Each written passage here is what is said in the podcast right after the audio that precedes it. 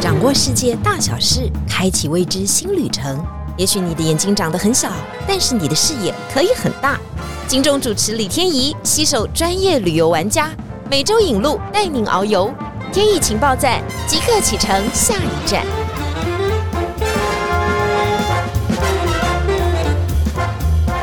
情报站，欢迎大家今天持续来到节目现场。上一次讲到土耳其，大家说原来土耳其有这么多有趣的事情哦，不是只有我们看到的那些风景而已。不过这一集我们持续要带大家来到土耳其，而且我们持续欢迎我们的土耳其达人春燕。您好，天怡好，大家好。春燕是一个非常资深的导游啊，而且他这个是二度就业，他的故事呢引起了广大的回响。大家说啊，原来我们可以开创我们事业的第二春，原来我们可以从我们上一个工作离开之后来展开环游世界的梦，一点都不嫌晚。告诉大家不嫌晚，好不好？这个 COVID 呢耽误了大家三年以后啊，很多人会觉得自己的体力变差、腿力变差、脑力变不好。No，因为没有旅行。出去啊，打开打开眼睛啊，开开开开脑力啊，啊，一切都会变得很好。就赶快出去旅行吧，不管用什么样的方式。不过春燕因为有丰富的带团经验，可不可以跟我们分享一下印象当中最难忘的带团经验有什么呢？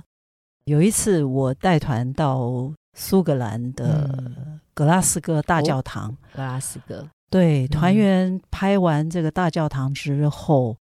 哎，其中有一个团员，嗯，要去拍旁边的夜总会，夜总会，那我就提醒他，这是墓地了哈，对，一大片墓地，对对对，我就提醒团员说那边不要去拍了，对，结果这个团员不信邪，嗯，就去拍了，嗯，结果第二天早上，哦，发生什么事？他跑来告诉我，林队，林队，我昨天拍的那个照片竟然是黑的不显影。所以从此以后，我每次带团，只要到教堂，如果有团员要去拍这个旁边的墓园，我都提醒大家尊重死者，不要拍了。对对，因为已逝者嘛，哈，因为到每一个国家，它都有不同的风俗民情跟文化，哈，我们也不希望说啊，我们自己祖先的这个墓园啊、墓地啊，就是会被任意的人侵入或打扰嘛，这样都是不太好的。所以这个是春燕她的提醒，她说她都会非常友善的提醒，哎，大家也可以变成一个旅游的参考。但是你每次走到国外的时候，总是会有一些秘密哈，大家会说春燕春燕，赶快告诉我们这个地方有什么样的秘密啊？这个地方看起来像是教堂或清真寺，但里面一定不是那么单纯。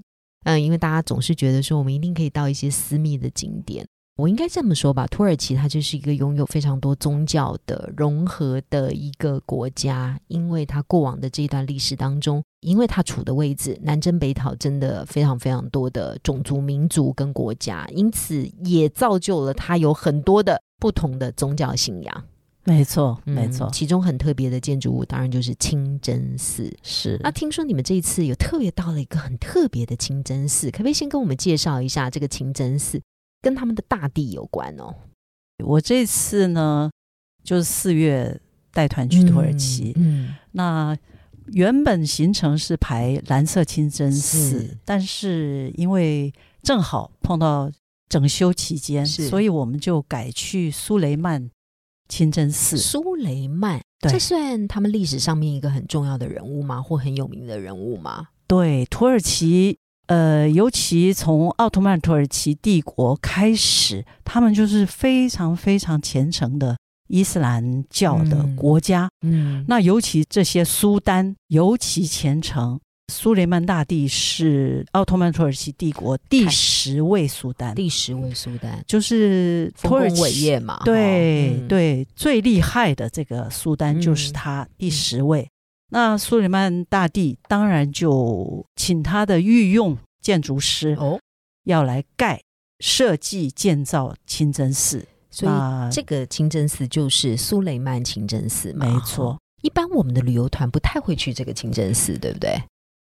对，如果安排了苏菲亚大教堂是对一定要去的，然后它对面的蓝色清真寺那也是必去。对。我们这次呢就比较特殊，是呃，苏雷曼清真寺拐到代替。对对对对对，但这也是非常非常有特色的清真寺。对，因为在这个春燕告诉我的 tips 当中，就是我们会交换一些心得。他告诉我说，其实苏雷曼清真寺里面有一个小密室。我想说啊，小密室，你知道我们这种记者啊，听到这种秘密啊、密室啊，就简直上了魂一样。我就为了这个小密室啊，去 Google 了很久。我想说，一定有可以告诉我小密室里面有什么。哎，我真的还查到说什么小密室里面有一个秘密的桌子。我想说，呃，什么秘密的桌子？就刚刚 陈燕跟我说，根本就不是这么回事。可不跟我们讲一下那个密室啊？对，这个小密室呢，非常的特别。苏雷曼清真寺呢，其实是十六世纪中期盖好的，大概是西元一五五八年的时候盖好。那我们知道那个时候在清真寺里面的照明都是要烧煤油灯，对，点煤油灯是。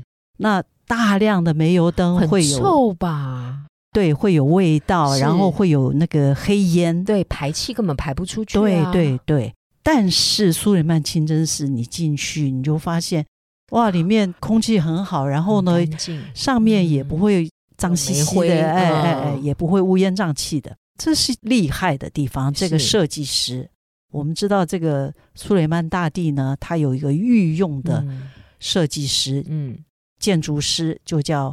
米马尔西南就是西南，对，西南呢，在担任宫廷建筑师的五十年之间，他就替奥图曼土耳其帝国盖了三百座的非常主要的建筑物，三百座，对，所以很多都有西南风格，没错。然后苏雷曼清真寺呢，是他的第二座，是。第二座清真寺，那。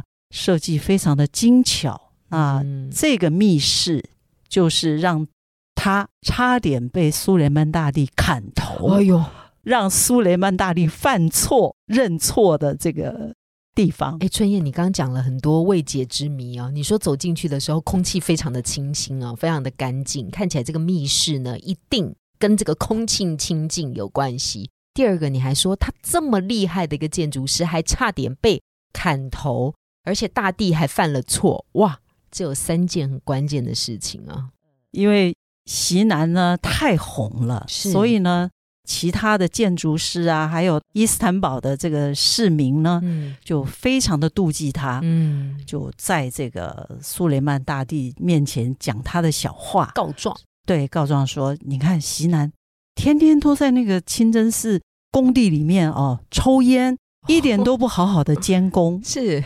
结果苏联曼大帝呢就非常生气，他就有一天就带着宰相啊臣子，嗯，来到这个清真寺里面，果不其然看到这个席南呢，远远就坐在那边没有抽烟，对，不工作，然后还到处闻来闻去的，他就把席南叫过来，是你这样子不努力，嗯，不认真。把他拉出去砍了，给我个理由。对，要不然要不然你就你就说你到底在干嘛？结果西南说：“好，我是在做测试。”哦，结果他就他问苏联曼大帝说：“你有闻到这里面有什么不好的味道吗？”苏联曼大帝说：“没有啊。”那结果他就把大帝带到这个清真寺上，对柱子那个顶上面去，就发现。原来两根柱子上面有两个排气的小密室。哦，他弄了一个小房间，就像阁楼上的猫塔，就是那种塔一样的，对，就排烟室。哦，就把所有的东西抽上来了，在那个地方，对，再把它排出去，对，非常精巧的设计。哦。那这个排烟室呢？后来还有一个非常特殊的作用，嗯嗯，就是烟灰嘛，煤油的烟灰，黑的，在这个两个排烟室里面就积下来，把那个烟灰给它刮下来，是刮下来，然后呢装在一个木盒子里面，是加上油密封起来。那苏丹呢，不是每年都要派朝圣的队伍到麦加去朝圣嘛，就把这个一盒一盒的这个烟灰加油。把它摆在骆驼啊马的身上，身上，嗯，带着盒子去对，到卖家去朝圣，然后呃几个月之后回来，就在这一路这样子晃悠晃悠颠簸啊，这个烟灰跟油混合混合好了，回来变成那到底什么？非常非常棒的画图的这个哦，染剂。对。原料染料没错哦，颜色对颜料。这个真的是古人的智慧哈！你看，这个这个真的是在文件上是有记载记载的，对，资料上有记载。这些非常美丽的燃料，应该也不会容易褪色，然后又可以给清真寺上漆，没错，上色，没错。所以你看啊，一样东西啊，白白管非常聪明，把它整个的。这个就是现在大家讲的嘛，循环再利用哈。如果现在有认证标章的话，它可以得到 R 一一百的再生能源的认证标章，应该是评鉴的第一名哦。没错，这个西南真的是天才。你看古人就有这种智慧了。你们去有看到那个小房间吗？可以看得到吗？我们是看不到，因为那个太高啦，清真寺顶上非常的高，那个柱子也非常的巨大哦。那是我的导游还特地拿了那个照片，就是小密室那个照片，然后看到里面黑黑的，对，上面真的是，你看它运作了多久，到现在都还在运作，没错没错，也让这个苏雷曼清真寺里面闻起来是非常清新的。对，现在当然它是用电灯了嘛，对。但是它的这个空气循环啊、排气的作用还是有的。苏雷曼大帝应该算是鄂图曼土耳其帝国当中最威猛的哈，他这个史记上面也有很多很多他的传说，他也留下了很多的建筑。那么同时呢，他因为他有他自己的热爱，所以也成就了很多的事情。这里呢就要讲到呢，他很热爱一种花，这个花呢原来可能是土耳其的，不是荷兰的。我们在上一集荷兰当中有讲到，那个荷兰的花季开的时候，很多人都要去看郁金香。对，可是春霍对库肯霍夫。可是春燕跟我讲说，no no no，不是 荷兰的，是土耳其的，是吗？是吗？对啦，应该说是这样子。据说这个郁金香呢是土耳其的原生种。嗯，那苏雷曼大帝的时代呢，他特别特别在他的皇宫周围。种了非常多的这个郁金香，他非常喜欢郁金香。我们知道郁金香的那个英文叫 tulip，tulip。听说在土耳其文的里面意思是 tulipan，嗯，tulipan，那就是头巾的意思哦，就像女人戴的那个头巾这样子。这是另外另后另外的话了哦。那跟苏雷曼大帝有什么关系呢？苏雷曼大帝就是在十六世纪的时候，他就因为国势非常强盛嘛，他的领土呢横跨欧亚非三个洲，从这个西欧那边的王国，就是会有派大使来到这个伊斯坦堡，嗯，就是外交官。那苏雷曼大帝呢，据说当时非常喜欢。奥地利的一位外交官是，他就把他喜欢的这个郁金香、郁金香的对郁金香的这个快进送给了这个奥地利大使。对，奥地利大使正好要回国，是就把他带回交贺礼了。对对，就把他带回国。那这个大使呢，后来把这个快进呢送给了荷兰的一个植物学家，真的是好辗转的一个过程。最后是植物学家拿到了，对，植物学家呢，当然就觉得哎不得了，这是珍贵的植物哦，还把它写到他的植物学的著作里面，然后真的很用心的在培养这个品种。结果听说当时呢，还把各种品种用不同的阶级把它按取上名字。那据说有一个非常稀有的紫色的郁金香呢。就被评为第一名，叫“永远的奥古斯都”。嗯，那据说呢，当时在荷兰呢，一株“永远的奥古斯都”的这个快进，可以去买在阿姆斯特丹的一栋房子，所以变成可以炒作了，造成了一个所谓的郁金香狂热。所以全世界的人都说荷兰人真的很会做生意，到现在也是这样。荷兰人超不像欧洲人的，他们超会做生意的，卖 cheese 也可以卖到翻掉，每一种酒还要配不同的 cheese，就不用说那个郁金香了，而且还不是他们国家生产的，是从别的国家来的。它只是育种做得很好，培养出特殊的颜色，然后卖到很好的价格。有郁金香狂热啊，也创造了欧洲的第一个。郁金香泡沫嘛，对，因为就好像炒股票一样，对嘛，炒到超高可以买一栋房子，然后有些人可以倾家荡产，对，落架的时候丢到河里都没有人要找，应该是海里啦，因为荷兰是海的国家。但是荷兰现在每年靠郁金香赚多少钱呢？对啦，好啦，我们这个打不过荷兰，呃，荷兰人要来打我们啦。那个时候古代的时候还建了很多城，但荷兰人真的很会做生意。但土耳其把他的好的种流了出去。但我后来当然也查到了一些数据，说其实这么漂亮的花也不是土耳其原本来的，只是借由苏雷曼的手把它发扬光大，因为他在花园里面种了好多好漂亮的郁金香。是我们现在在伊斯坦堡的这个旧皇宫旁边也有一个公园，里面正好我们这次去，就四月中的时候。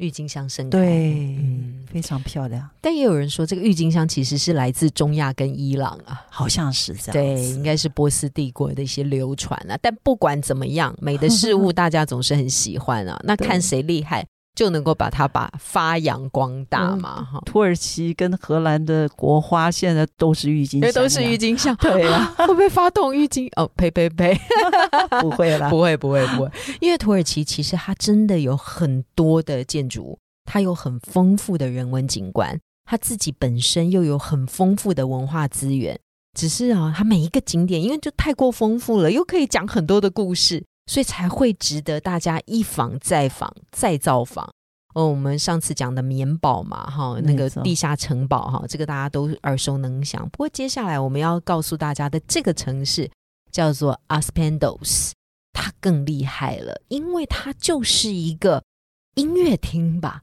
只是它是一个户外的音乐厅，而且超古迹的。它当初建成的时候，整个环绕音响就是把它做好的。春燕，赶快来跟我们讲一下。对，Aspendos 也是一个罗马时代的古城，历史已经非常悠久了。Aspendos 其实跟古罗马的这个五贤君之一叫 Marcus Aurelius，我相信大家一定看过《神鬼战士》。是是，《神鬼战士》里面的那个皇帝呀，被他儿子。给谋害的那个皇帝，嗯，就是这个哦，Marcus Aurelius。嗯，这个 Aspendos 的罗马剧场呢，就是在这个皇帝在位的时候盖好的。对，那据说这个剧场盖好的时候，这个皇帝还来巡视过。当初他就是为了表演嘛？对，当初就是一个音乐的功能。没错，没错。古罗马剧场大概就是为了祭祀啦，为了演剧啦，因为他们在一些祭典的时候都会演戏给来参加的人看。那当然啦，古罗马时代也有，就像《神鬼战士》里面这个人兽相斗的这种活动。嗯，所以这个剧场真的是设计非常的好，主要是它的音响嗯设计。大家要知道，那是西元二世纪二十世纪的时候。大家知道那个时候的剧场，它到底要用什么样的功能来进行设计？环绕音响就这么的棒，没有麦克风哎，所有的演出者上台的时候，你要让最远最远的那个角落的人都能够听到你的声音啊！在讲什么都要非常的清楚啊，唱歌一样哈。这些剧场在当时都是都是一两千人，或甚至于五千人。嗯，我觉得可能不止了。的座位对剧场的规模，有的可能也有到万人。没错，没错。你像罗马的那个圆形剧场，它就是有五万人的座位。所以说，这个工艺啊，现代的人当然，因为我们有很多的测量的仪器嘛，哈，所以可以达到这样的巅峰。我们还有电脑嘛，现在还有 AI 嘛，哈，就是各种的。人工智慧、生成型智慧可以帮我们计算，以前没有哎，都是建筑师要慢慢的画出来的哈。工艺大师要进行制作哈，那工艺大师呢也有很多东西要建啊，不是只有建这个圆形剧场啊，有的可能要修筑城市啊，造桥铺路啊，有的要进行水道嘛。所以这时候国王就很烦恼啊！我如果生了一个公主啊，我到底要让她嫁给谁 呀？听说这个 Aspendos 还有公主的故事哦。哦，对啊，就是 Aspendos 除了这个维持的很好的罗马剧场以外，它旁边还有这个水道桥。对，哦，水道桥我们也去参观了，是那非常的壮观。嗯，Aspendos 就以这两个。古建筑非常的文明，呃，有名。对，当时呢，据说，因为这个地方呢，在古罗马时代算是一个罗马的行省。那在当地呢，当然还有一个比较像诸侯、小国王之类的，要来强取，在 在管理这边。那据说当时在这边的这个称他为国王好了，他的国王呢，就有一个女儿，很漂亮的公主，长大啦啦。想要把她许配给人家啦，但是呢，这公主呢一直都没有许配出去。嗯，那国王呢就发出一个命令说：“哎，谁能够盖一个很厉害的建筑，我就把女儿嫁给他。”哦，结果呢，其中有两个兄弟都是建筑师，哥哥呢就去设计了。建造了这个水道桥啊，然后呢，弟弟呢就来建造了这个圆形圆形剧场。谁赢了？谁赢了？结果都盖好了，国王就觉得，哎，这个水道桥很棒啊，让我们这个城市啊都有很棒的、很干净的这个水源。当然是水道桥 Number One。哎，对对对，要把女儿嫁给他。对，那个水道桥真的看起来也非常的雄伟。那女儿就跟爸爸说：“爸爸，爸爸，你要不要来看看这个圆形剧场？因为圆形剧场也盖得很好啊。其实呢，这个女儿呢，心有所对，就喜欢这个 这个。古人为什么要这么的遮遮掩掩？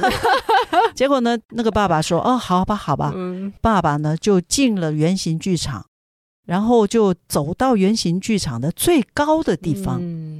据说他在那边。”想说，哎，这个到底是谁盖的？这个圆形剧场，结果没想到，很清楚的听到有男生的声音说：“哎呀，怎么办？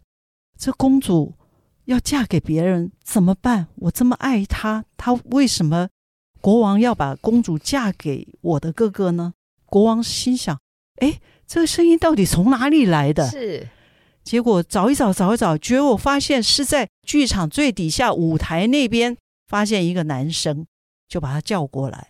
哦，原来是设计这个天才设计师对的咏叹调，对 对。结果呢，国王说：“ 古人也很会耶，对，故意上演这一出。”是，结果国王觉得：“哎呀，好难哦，这两个都很棒，那我我要怎么决定呢？啊，那干脆把女儿破一半好了。”真的还假的？对，国王决定把女儿破一半。结果呢？这个剧场的建筑师就说：“好，国王，我决定让贤，你把女儿嫁给我哥哥好了。